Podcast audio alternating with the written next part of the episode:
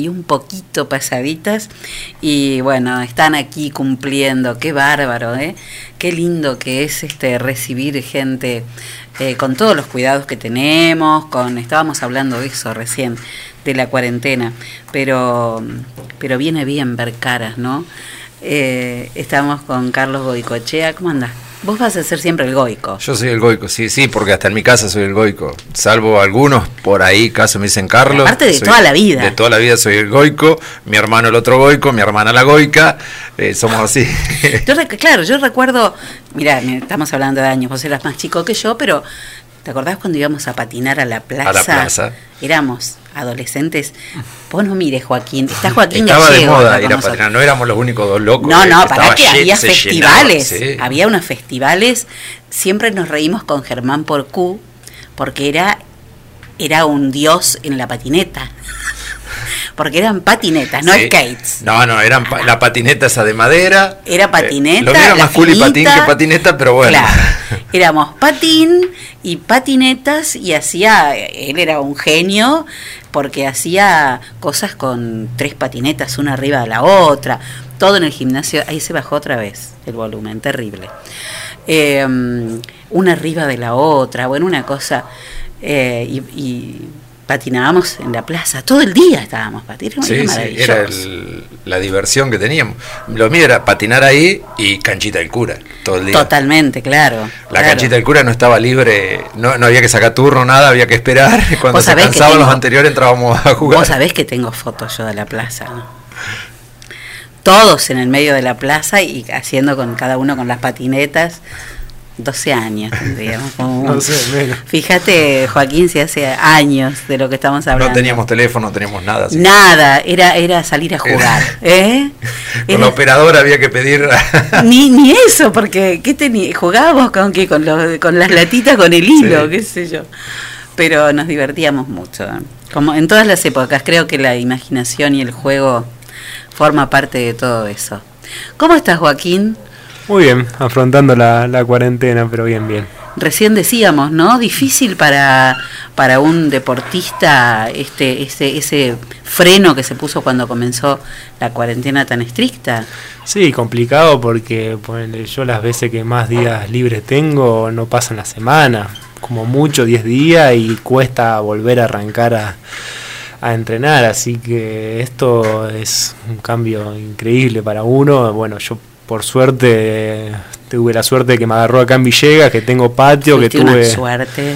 Sí, fue por, por para un pocos días, porque terminé en San Juan, yo la liga pasada la jugué en obra de San Juan, justo terminamos y me iba a quedar unos días a disfrutar de una provincia que es hermosa y nada, me, vine para acá para ver a mi familia y bueno, justo agarró. ¿Viste que la familia siempre salva? Por suerte, sí. ¿Eh? Siempre salva. Bueno, está... Eh, Goico y está en Joaquín, porque después vamos a hablar un poco de cada uno de los dos y vamos a hacer un, una charla un poco más este, eh, amorosa. Pero digo, se viene, están desde Atlético haciendo un gran trabajo para no perder ese movimiento del que hablábamos. Y a vos te ha tocado ser el padrino. de, del voleibol el tío Joaquín. el tío Joaquín, sí, del voleibol de Atlético. Este, saliste de acá no hace tanto tiempo. No, hace, hace siete años, ocho creo. Ay, Dios mío, cómo pasa el tiempo. Qué terrible, Carlitos, eso, terrible. Se fue muy chico, con 15 años recién cumplido y bueno, pasa, pasa. Recuerdo que te hice una entrevista por teléfono. Este, ¿En qué momento, Enzo? Era, era algo, era la selección, sí, pero era la previa de algún partido, de un torneo, algo, algo importante era. Pero bueno, ¿qué pasó durante todos estos años? Y la verdad que muchísimas cosas. Por suerte se dio todo, todo muy bien, tuve la, oportunidad de, seguir estando en la selección todo estos tiempos, muchos viajes, muchos torneos, haber ganado un torneo importante como el año pasado, la, la, Copa Panamericana fue una locura. Eh, nada, seguir estando en la Liga Argentina y bueno, la verdad que muchas cosas lindas, por suerte. Este, ¿Se está cumpliendo todo lo que soñabas cuando te fuiste con 15 años, como dice Goico? Eh, no, no, no, la verdad que no me lo imaginaba. Yo cuando, me fui nunca, o sea, siempre uno aspira y sueña con algo, pero la verdad que nunca me imaginé que, iba a ser así. Pues la verdad se fue dando todo tan rápido y tan loco que, no me paraba de, sorprender hasta hoy en día.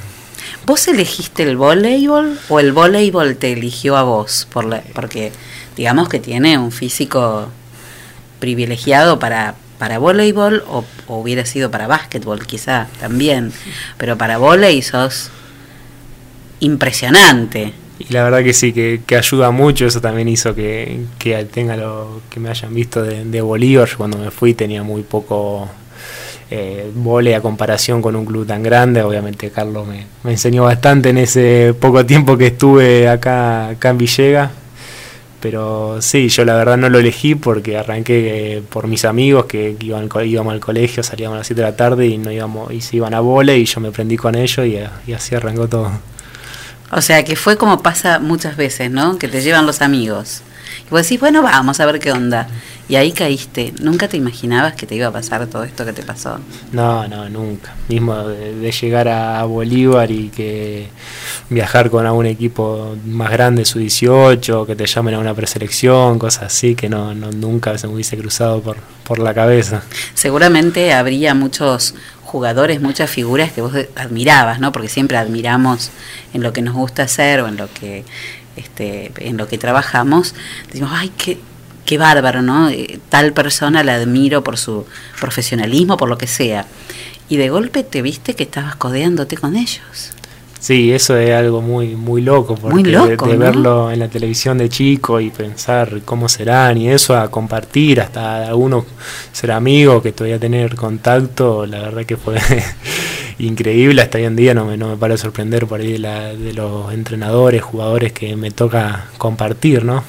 ¿Te tocó alguna vez decirle a alguno de esos jugadores que admirabas, che, yo te admiraba tanto?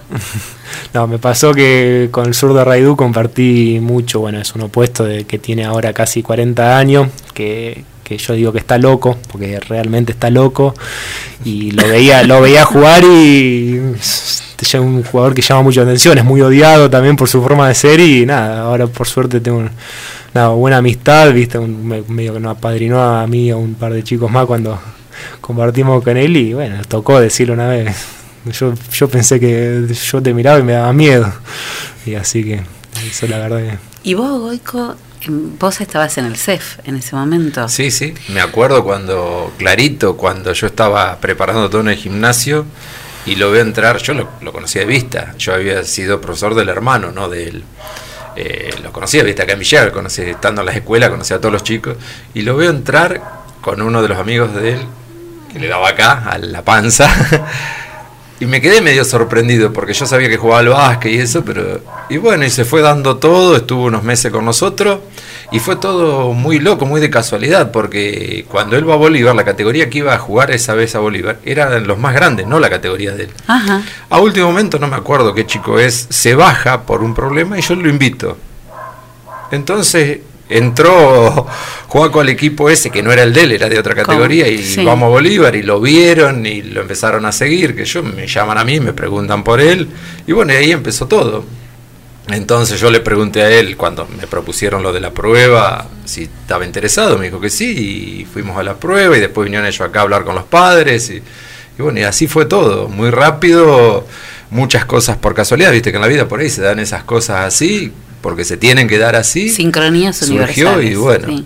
Y después verlo, bueno, yo lo sigo mucho, he viajado mucho cuando he tenido posibilidad de ver partidos y por ahí de verlo jugar al lado de de jugadores que uno admira, los que nos gusta el vóley, Luciano de Checo, Pablo Creer, Conte, Solé, qué sé yo, un montón, y, verlo a él ahí mezclado con ellos, jugando a la par, sentís un poquito de orgullo, mucha emoción, y bueno. Por suerte lo sigo mucho y me tiene que aguantar. Me he ido a San Juan, me he ido a Bolívar, a Buenos Aires, a, todos lados, a Rosario, donde pude. Para, para la gente que comienza a preparar a los deportistas, y que después triunfan, como en el caso, en Villegas somos privilegiados en ese sentido. Sí. Porque tenemos una cantidad de deportistas y en todos los deportes que han brillado y que nos representan maravillosamente y que siempre vuelven y que además Villegas sigue siendo tu casa. Obvio, siempre. Eh, digo, el entrenador, aquel que lo, que lo vio desde chiquito, digamos, desde el comienzo, cuando pasa esto, como pasó con Joaquín, y que te, seguramente a, otros le pasa con otros, y así ha sido la cosa, me imagino que debe ser un orgullo y una cosa de decir, ¡Fa! ¡Qué lindo! ¿No? Es como un hijo de alguna manera. Sí, sí, realmente lo sentís así. eh, Entonces, por ahí yo le digo a los chicos que están ahora en la escuela de vóley y le digo que lo tienen que tomar como un ejemplo, como un espejo y saber también que atrás de eso hay mucho sacrificio porque te vas con 15 años de tu casa, dejas a tus amigos, dejas a los compañeros de la Sí, escuela. nada es casualidad. eh, te empezás a perder cumpleaños de 15, salidas, despedidas. eh, pero bueno, también tiene eh, sus cosas lindas. Pero el deporte, si vos querés triunfar, implica ese sacrificio también. Que muchos que tienen a lo mejor talento no están eh, preparados para soportarlo y no triunfan por eso. Y bueno, Joaco tuvo todo eso. Y, y para nosotros es un gran orgullo. Y siempre de ciudades chicas así como Villegas y como hay tantas, también hay gente que se destaca en el deporte. No es solamente para los que viven en ciudades grandes. No, y eso es un Eh, gran mensaje, sí. ¿no? Eh, Este, nosotros tenemos gente destacada, no solo en fútbol, por ahí en No, el fútbol es lo- más visible porque viste cómo es este país de, pasiona- de pasional con el Porque- fútbol y nace un Sí, varón y lo sí. primero le compra una pelota Una de fútbol, camiseta, una sí, camiseta. Pero tenemos destacados en atletismo, tenemos eh, en, bueno, hemos en vóley, deporte, en básquet, en básquet, eh, en, por no ahí sé, en los, polo, los en- chicos en polo, en Sí, boxeo. Sí, sí. eh, el- lo de Pedro Garrido en atletismo. tenido grandes Que ciclistas. compitió en los Juegos Olímpicos de la Juventud. Sí, él sí, es impresionante. Para la edad de él es algo épico, es algo que no se lo olvida en su vida. Y por ahí en el atletismo o en el vóley, en esos deportes pasa más desapercibido, pero siempre hay chicos con calidad y con ganas de triunfar. que es posible, ¿no? Por el mensaje que es es ese. Sí, sí. Claramente. Ese es el mensaje, Joaquín, que podés, que se puede.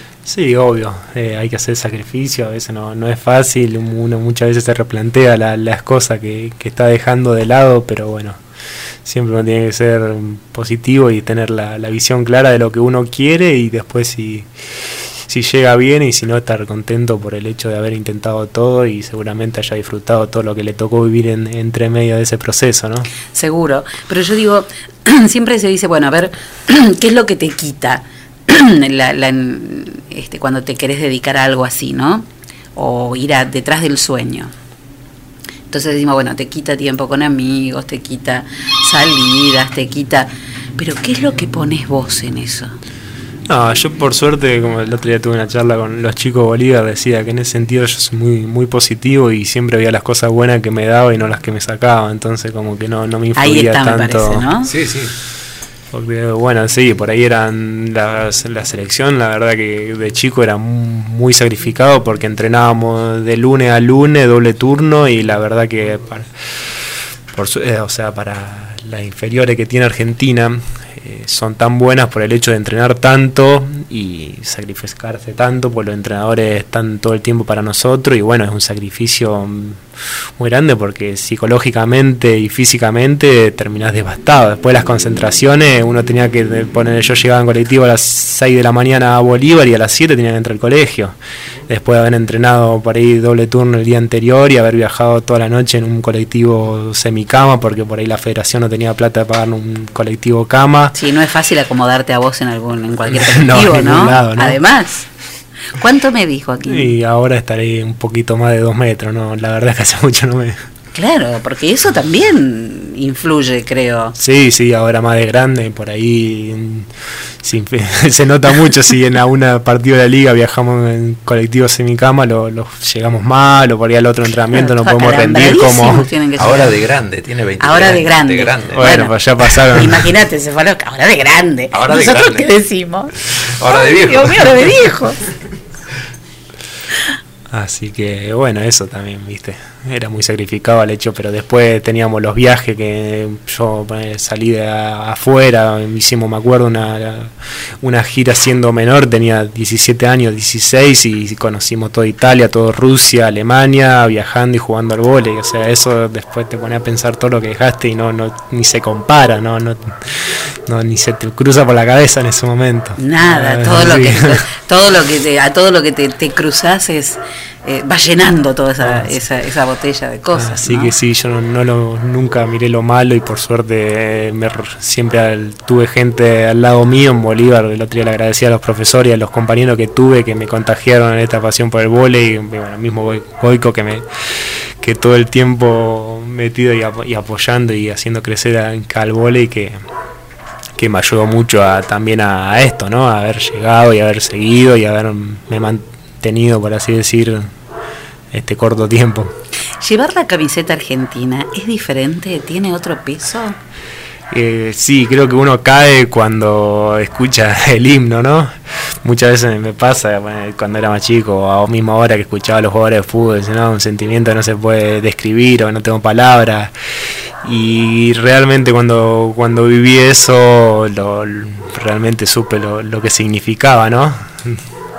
No saber qué, qué, palabras poner en ese momento, porque por ahí, viste, con el tiempo te acostumbras a la cosa, cosa que, que está mal, pero cuando uno escucha por ahí el himno, se pone la camiseta de un partido importante y te ves y ve a todo vestido de celeste y blanco, de celeste o de blanco, y es como. Emocionante. Emocionante. Y pone decir, mira dónde estamos, somos 12 chicos que nada más tienen esta oportunidad, eh, sabiendo que, que un montonazo quisieran estar ahí, ¿no? Entonces eso también te ayuda a seguir y a pensar que a dar ese plus que uno tiene para, para nada. También agradecerle a los que quedaron en el proceso, a todos los entrenadores que no pudieron viajar o a todos los que no, no están ahí físicamente presentes en el torneo, pero... Que suman y que fueron parte. Exactamente. Claro, exactamente. Eh, Joaquín, bueno, y ahora este padrino de, de del volei que además dirige Goico. Eh, sí es todo un combo importante. Es como una vuelta, ¿no? Y la verdad que sí, es muy lindo que... Regreso con gloria. Que, ¿eh? te, que te digan o que te, me hayan dicho ser el padrino, la verdad para mí es hermoso. Sobre todo ahora que sos grande. No, bueno. Ahora que es grande, imagínate este ser padrino del volei.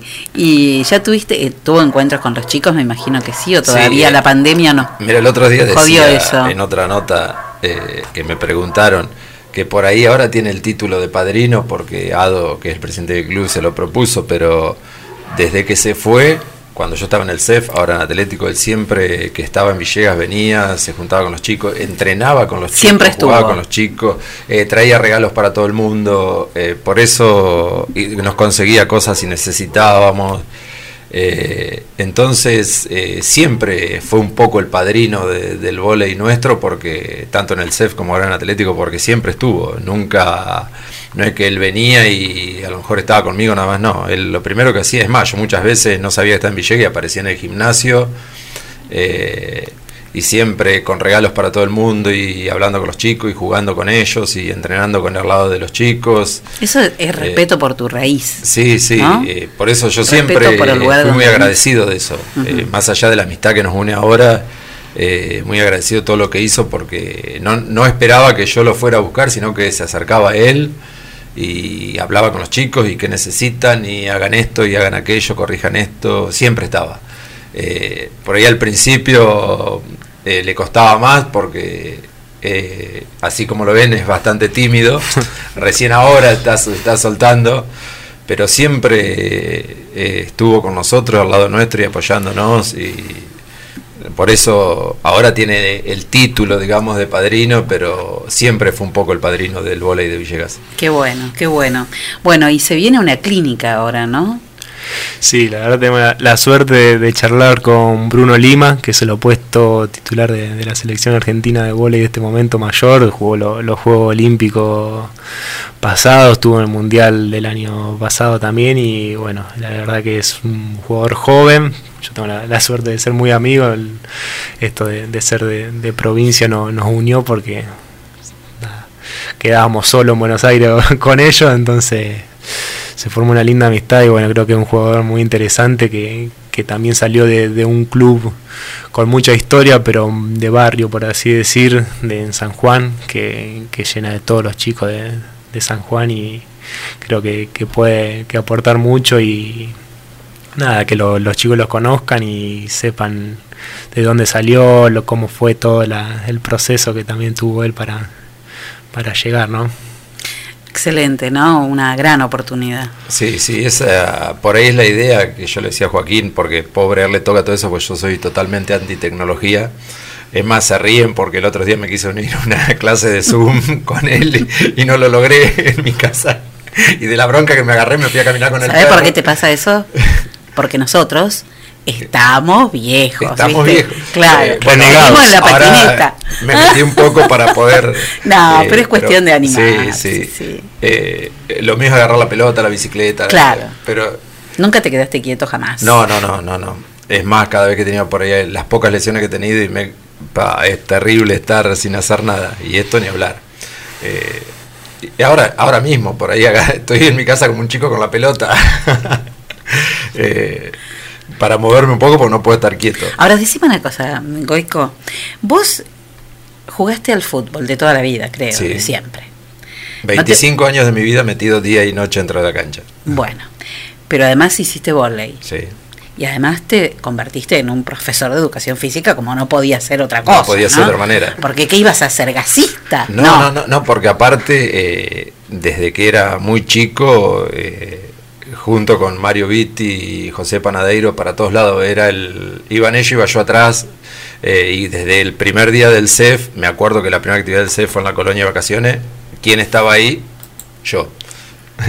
Eh, y cuando empezó, empezaron los deportes, como alumno estoy hablando, ¿eh? yo todavía alumno de secundaria. los deportes, en todos los deportes estaba y fui a la escuela técnica por el hecho de que vivía enfrente pero los talleres poco y nada me escapaba. Me acuerdo que en esa época educación física escuela técnica hacía en el gimnasio Eclipse. Me escapaba de los talleres y me jugaba al vóley o al básquet o a lo que sea, al gimnasio Eclipse. Y bueno, así toda mi vida.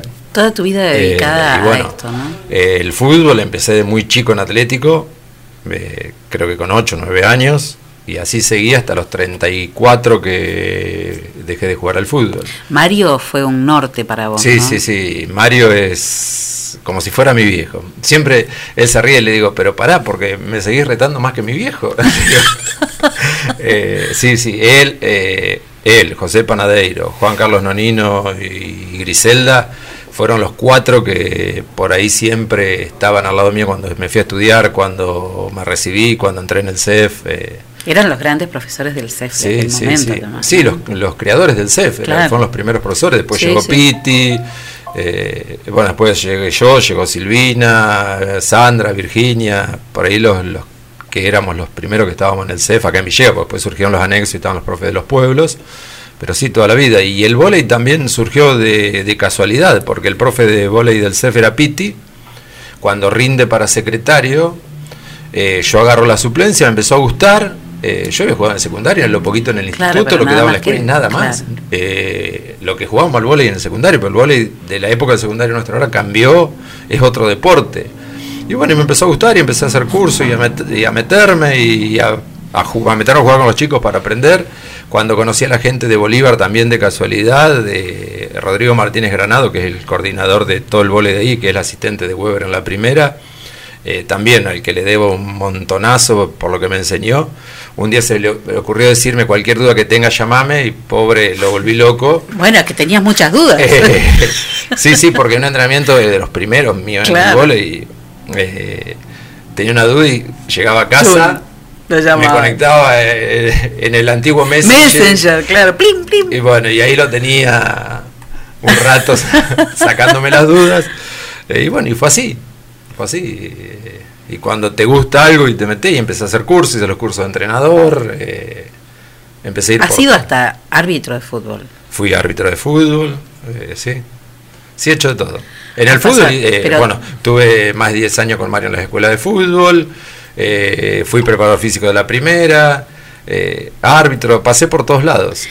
Por todos lados. Lo de árbitro también empezó, ¿sabes por qué? El primer curso de árbitro que traen, yo tenía dudas de reglamento que siempre digo, me las voy a sacar, voy a hacer el curso de árbitro. Claro.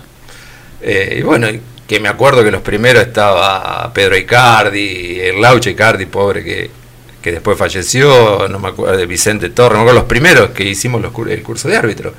Eh, y bueno, y me empezó a gustar dirigir inferiores, porque yo con los chicos los conocí y me llevaba bien, y así fue.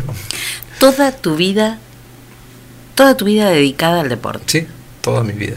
¿Alguna vez pensaste que si no hubieras sido deportista, porque vos sos deportista, ni futbolista, ni, ni ¿cómo se le dice al jugador de volei? Voleibolista. Voleibolista.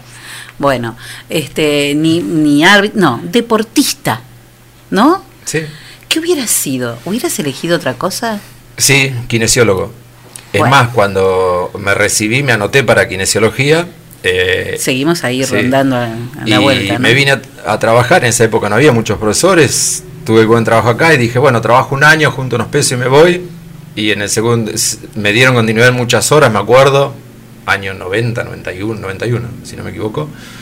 Y digo, bueno, me quedo un año más y bueno, al final fue una cuenta pendiente en mi vida, pero también me gustaba mucho la kinesiología. Eh, fue algo que quedó pendiente. Sí, en el vóley traté de ir aprendiendo a jugarlo más que nada metiéndome con los chicos. Me gusta, me gusta mucho jugar de armador y los chicos dicen que soy desarmador, no armador. Pero bueno, trato de sacarme las ganas. Que de eso se trata también, ¿no? Sí, De- por de- de nunca dejar de jugar. No, no, no. Yo- Si se pierde la magia del juego, ¿qué pasa? Eso lo que el, es que el deporte es eso, es en definitiva un juego. Eh, por ahí, por supuesto, él se hizo profesional en muchísimos deportes, en el fútbol sobre todo, pero no deja de ser un juego. Absolutamente. Bueno, les propongo algo. Bueno, ¿la clínica cuándo es? Mañana viernes, 20 horas por Zoom. Sí, es más que una clínica, una charla que los chicos se saquen No se todas las la dudas que clínica a la- tengan, a las charlas pidan que- consejos, eh, conozcan cómo es la vida de un deportista profesional, que hace unos años ya lo hicimos eh, personalmente, digamos, porque, bueno, en esto, viste, te vas metiendo y te vas haciendo de amigos, y bueno, dos grandes amigos juegan al vóley profesional, que uno es Edgardo Lioca, que es armador es de Bolívar, y Sebastián Kloster, que es líbero y que juega en Francia, un chico de San Jerónimo Norte, en Santa Fe. Eh, bueno, vinieron a Villegas y estuvieron con los chicos, anduvieron por las escuelas, eh, o sea que se, ya se hizo otras veces, pero bueno, ahora con otro grupo de chicos que tengan esta posibilidad es muy bueno. Bueno, les propongo para, para el cierre eh, hacer algo, a lo mejor los sorprende, nunca les tocó, pero lo van a hacer. Primero va a ser Goico, que le vas a decir a Joaquín todo lo que pensás de él. Sí, se, se lo, digo personalmente, así que no. primero, que es un orgullo y, y un honor haber sido profesor de él y, ahora ser amigo. Y después que es un ejemplo para todos los que les gusta el deporte, el vóley y cualquier deporte. Que es un ejemplo porque desde muy chico... Sos, sos, a él te lo tenés que decir. Bueno, que sos un ejemplo porque por la forma de ser, por lo profesional que es, porque sé lo que entrena ahora, que está acá, que podría estar eh, sin hacer nada. Eh, y después lo más importante que no cambie nunca, porque es humilde, simple, buen amigo, sé por los padres que es un gran hijo, entonces, y que es un orgullo, y tenerlo de amigo es un más orgullo para mí todavía. Tu familia, un capítulo aparte.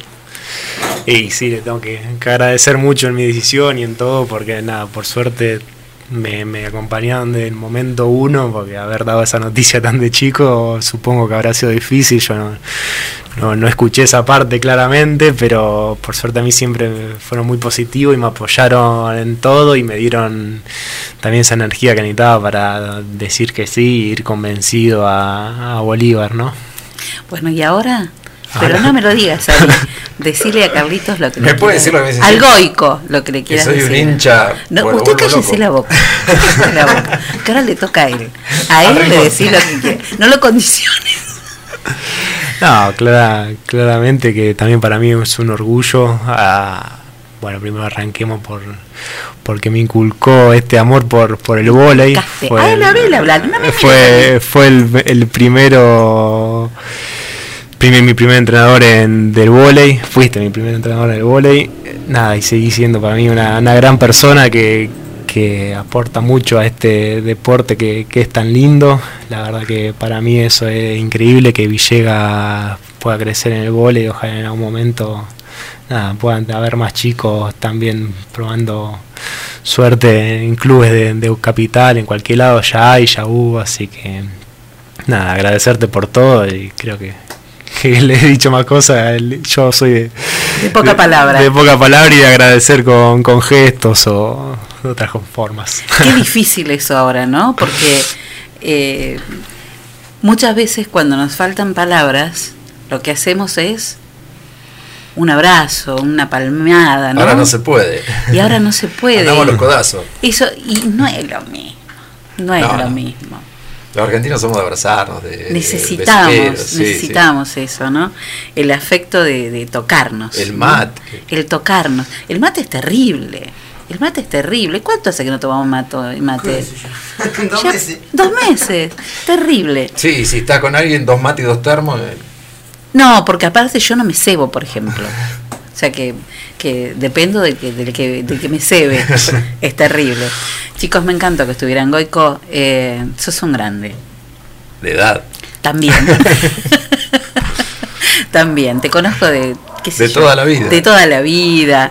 Este, mis hijos pasaron por vos y, y te adoran. Así que, este, como todos los chicos que han, que han pasado, no solo de, en el CEF y en todo, en la colonia, sino después también en la escuela. Atlético. Y el Nicolás Nico ganó una. Copa Nike con la categoría de él en Rosario, en Por Renato Cesarini. supuesto, por Siempre me acuerdo. Tengo las fotos de eso. ¿En serio? Sí. Yo no la te las, voy a, tengo. te las voy a pasar. Dale, por favor. Joaquín, seguí brillando. Bueno, muchas no gracias. dejes de brillar, tenés todavía ¡puf! ¿no? Demás. Un camino Mínimo, enorme. mínimo 10, 12 años más. Un camino enorme por delante. No sé si tanto. Un camino enorme por delante.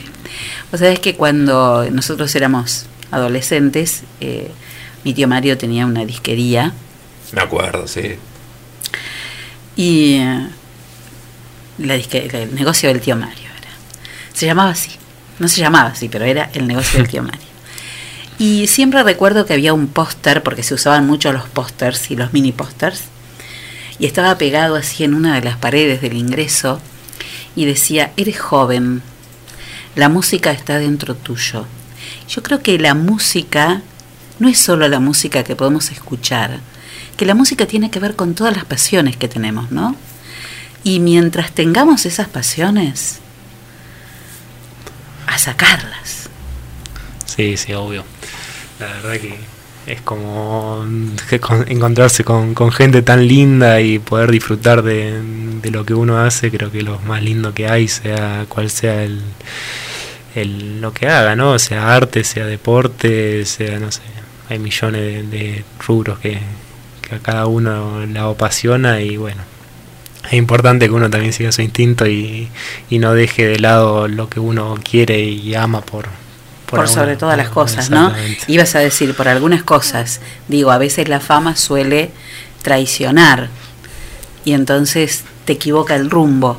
Hay que estar muy afilado para eso.